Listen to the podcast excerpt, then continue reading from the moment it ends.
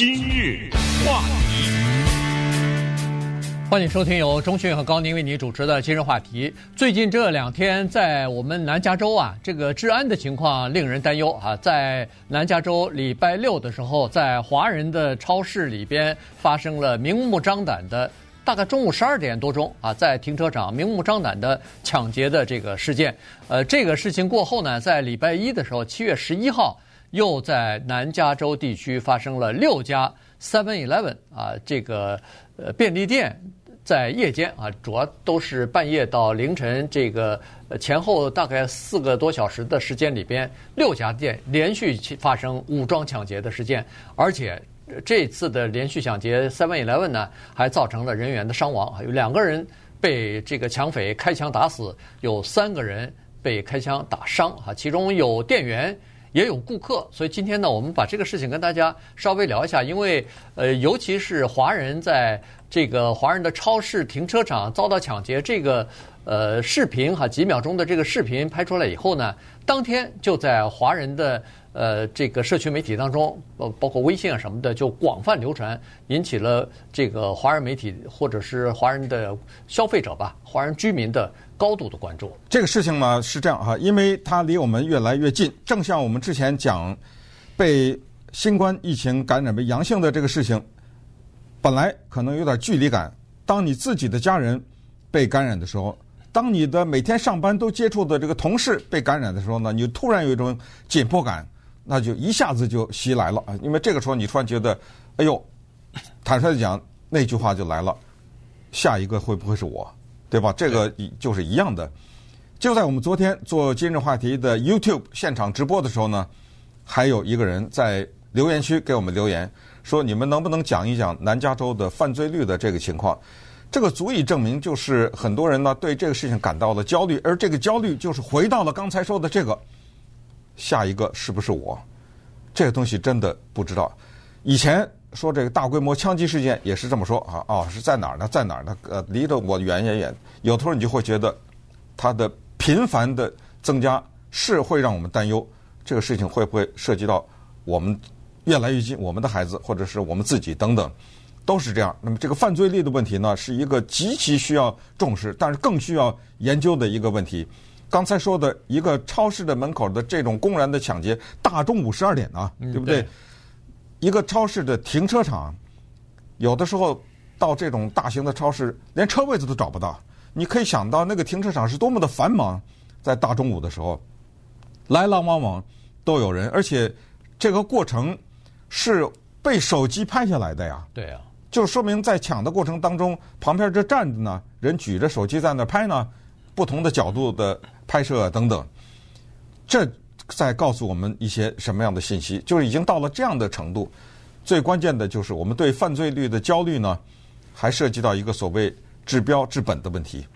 这个呢，我们可能得稍微多花点时间聊到这个问题，就是为什么在某一个特定的时期，或者是在某一些地区，它的犯罪率会突然的增高。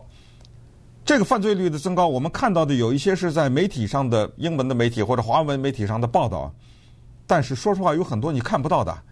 如果这些媒体他拿出他的篇幅报道犯罪的话，他别登别的了。可以告诉你啊，他有的时候，我的同学、我的朋友什么这种，他的车被砸了车窗，把里面东西拿走，这个会上到报纸上，会上到媒体上吗？这不可能啊。对不对？如果你要都报道这个，还有我说的这些人，很多是在北加州的啊，甚甚至是直系的这种带着血血缘的关系的这种人，就就是这样一个车就是被砸了，而且告诉我的是，他不是一个车，旁边那一溜的车全被砸了，等等啊，这样的消息，这都是发生在加利福尼亚州啊，不管是北加还是南加，发生在我们这儿。那么到底是出了什么情况，让我们对自己的生活感到如此的焦虑，而且呢？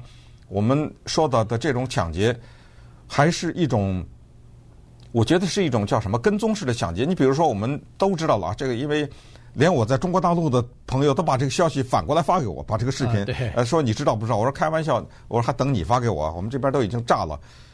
说有一个人的六万块钱的劳力士的手表被抢了，我先问问高宁，你看到街上的人，你能知道他手上戴了六万块钱的劳力士手表吗？我是我是分辨不出，不是分辨，你根本离得有一定的距离，你根本我这表可能是二十块钱呢，对，是不是？对，就是说我们这个里面可能有种种的一种判断是，他是不是拿了望远镜已经跟着了，对不对？他是不是或者你在超市里购物的时候，他其实已经在那个超市里，这样的话就可以离你很近嘛。对，呃，在在你在挑那个蔬菜、挑水果的时候，可能他就已经站在你身边了。你手一伸出来，你那个手表是六万的，还是两千的，还是二十五块钱的？他也许能判断。啊，反正我是对不起啊，你这个手表是六万还是呃六块钱？我是基本上看不出来的。没错，甚至可能是一个名牌，但是假的呢？嗯，对不对？所以，所以呢，这个看上去呢，就是说被这个歹徒给盯上了。呃，尽管警方是说这个叫做随机作案，也就是说这两个歹徒从现在的情况来看，哈，掌呃这个警方掌握的情况来看，是二十五岁到三十岁的两名年轻人啊，大概是这样的情况。然后，因为他们都戴着面具，穿的黑色的那个呃，就是戴帽子的那个运动衫，就是叫套头衫嘛，啊，套头衫。然后呢，基本上你就看不清他的呃面孔和头了。然后这个灰色裤子等等啊，大概就是这样的一个描述。那么，呃，这个警方是说，这两个人显然不是住在罗兰岗的两个人啊。那么，就是他们怎么会跟到？因为他并并没有说是抢其他的人的，比如说车上的东西，他抢的是非常明确的，就是那块手表。对吧？就把那块手表给抢抢走了，然后人还受伤了。但这次呢，非常的严重的是，他是持枪抢劫，他手里是拿着一把枪的。以前有人看到的是，比如说有报道什么是拿一把刀。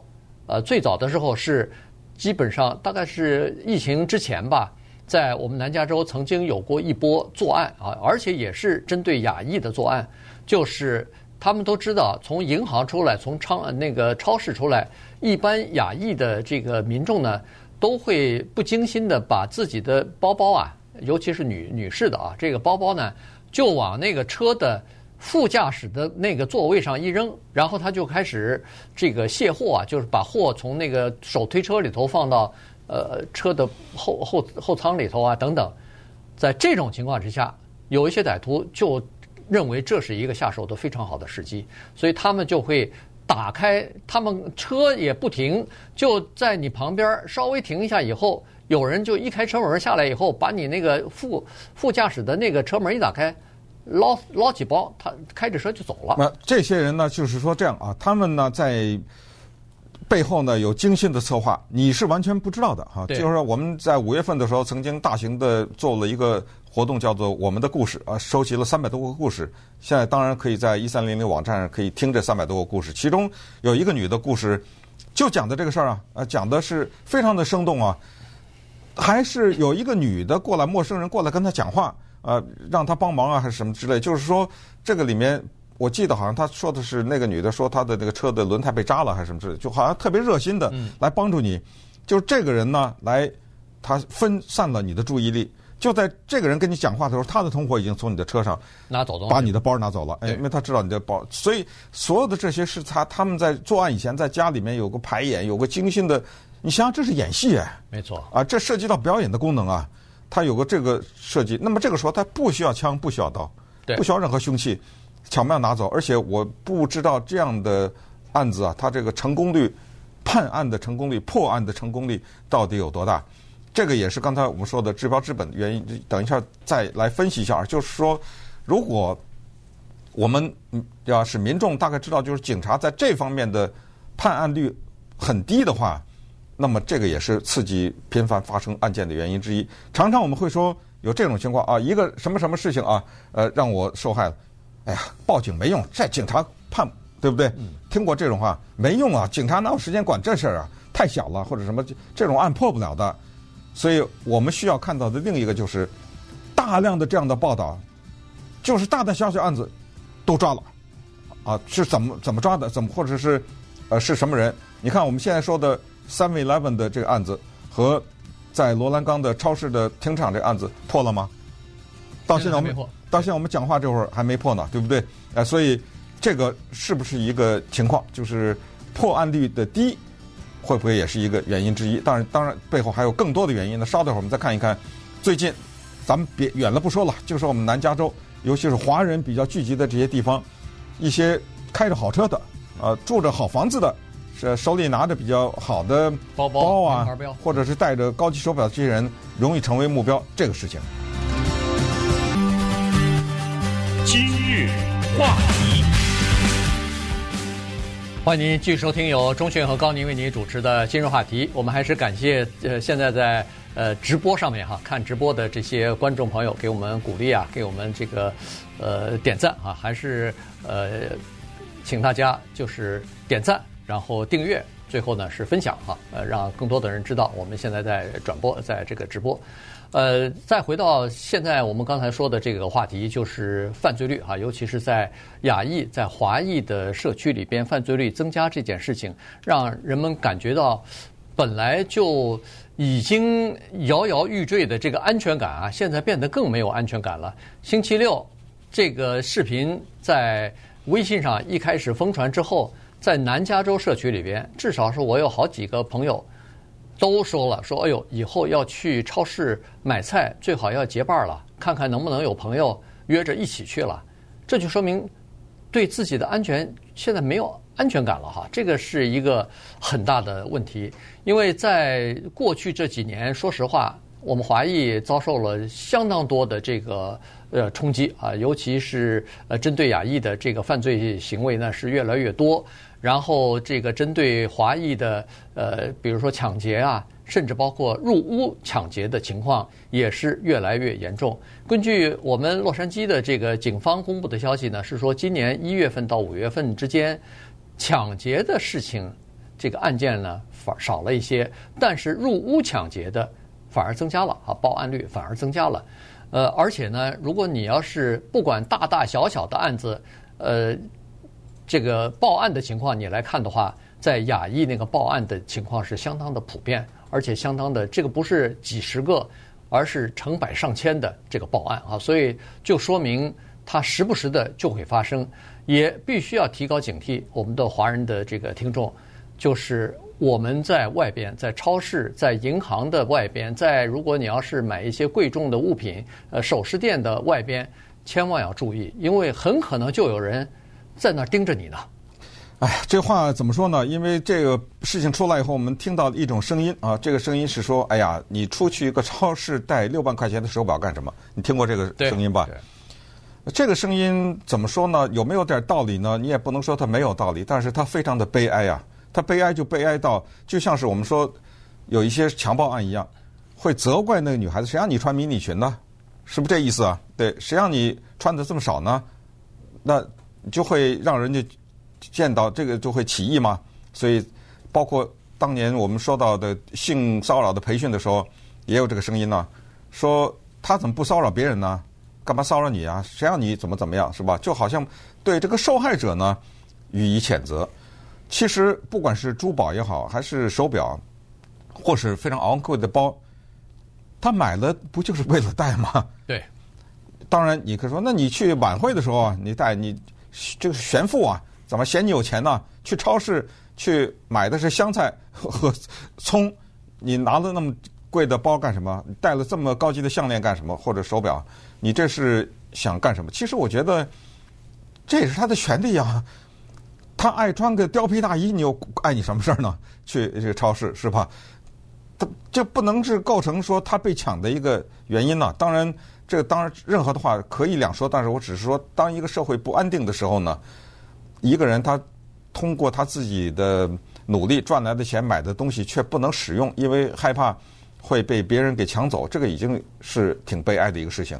那么说到这个犯罪率的问题和治标和治本的问题，当然所谓治标就是严打呀，对不对？只要你偷，马上就抓起来啊，偷五十块钱死刑啊，举例啊。看你还犯不犯罪，这就是治标啊！当然，这不是治本。治标有没有用呢？肯定在一定的程度上是有用的。这就是我们最近听到的，要什么罢免 Gascon，是吧？就是这样。就是当我们看到这个犯罪率高居不下的时候，我不知道该责怪谁啊。那我就看谁在这负责，谁在这负责起诉犯人的那个人，啊，我们去把他给弄下来。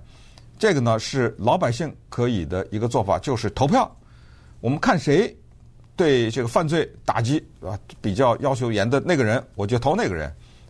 这个是至少老百姓可以做的一个事情哈。但是所谓本呢，就是回答另一个问题了，就是为什么会有这么多人选择犯罪？要请注意“选择”这个两个字，因为犯罪是一种选择。你为什么不犯罪啊？高宁为什么没犯罪啊？对不对？是因为这个里面他有选择，这个选择是一个打赌的成分。你去抢了一个六万块钱的手表，一旦有一天把你抓住的时候，我不知道这个蹲多少年监狱了啊。这个选择就他是一个有代价的。这个人他做这个事情以前，显然他做了一个权衡，就是这个大于那个，就我很可能不会被抓到，所以我把脸蒙起来或什么，我至少拿到了很快的短时间内。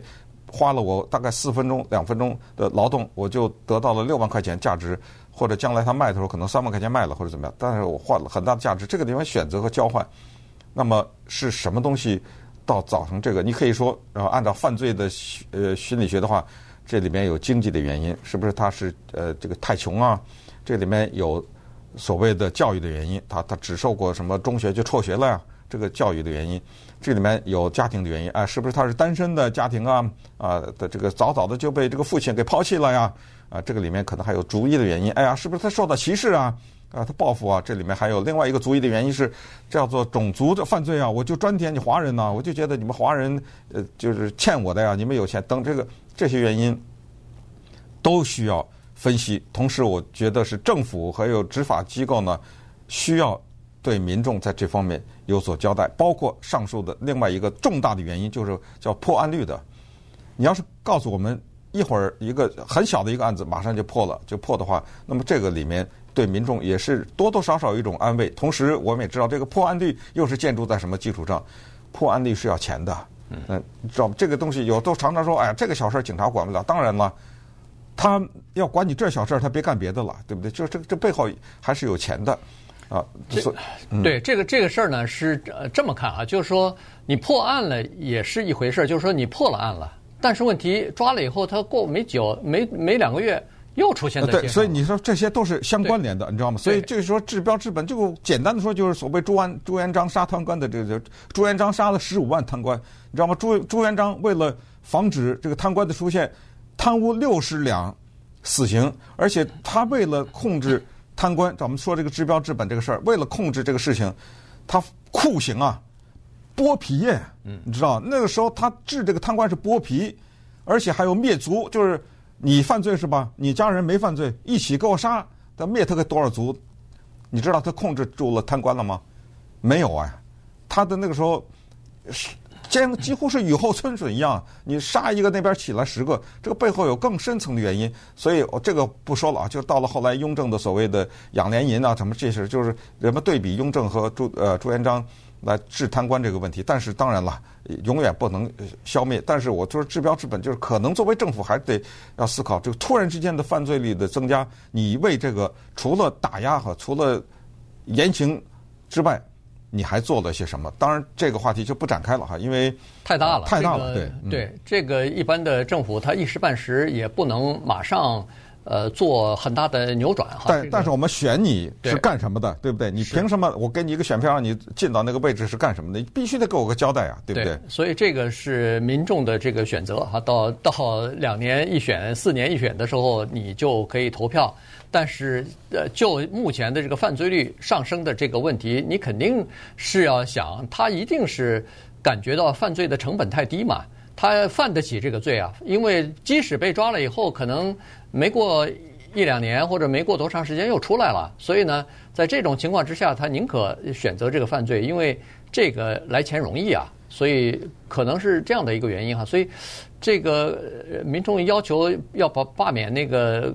卡斯贡就是洛杉矶的这个检察长，这是有道理的。原因就是他在这方面比较轻松啊，而且很多的犯案的人，你等他抓住以后，你才发现哦，原来这个人以前进过监狱，原来这个人或者是在保释期间，原来这个人有犯罪的记录等等等等啊，所以呢，这个就是民众特别不满意的一个地方了。再说了，就是对你如果有名牌包，你是可以背出来；你有这个名牌表，你是可以带着。可是问题，现在的现实，社会的现实是你这么穿着，你这么带着，它不安全啊！它它真的是。你是有这个权利，政府也有权利保护你，但是问题，你可能就是变成一个目标了，你可能就变成下一个袭击的目标了。对，那你还愿不愿意这样？你啊，你说好，反正政府会保护我，我有这个权利，是你有权利，可是问题，你下一个就就会变成受害人。这个是最悲哀的一个成分。对呀，这个就是你的花钱买的东西却不能正常的使用，没错，人家大家。呃，这个发了，或者是家里有钱了，这个叫做光宗耀祖。你现在非要让人家锦衣夜行，呃，晚上偷偷摸摸穿着那个漂亮衣服回家去，那不行啊。那他的、这个、那你说衣服可以是吧？呃，我我不带六万块钱说吧，可是我住这大房子我不能不住啊，嗯，怎么办呢？对，对不对？所以。这就又要说起这个治安的问题了，所以这个安全问题、治安问题，它不光是涉及到一个人出去买东西的这个人身的安全、财产的安全，同时，你这个社区经常要有这个犯罪的情况的话，那你社会社区这个物业、社区的这个房地产都会降值，都会下降啊。你在这个社区里生活的我们下一代的这个前途也会受到影响啊，所以这个是一个很大的问题。不过今昨天我看有朋友在微信上。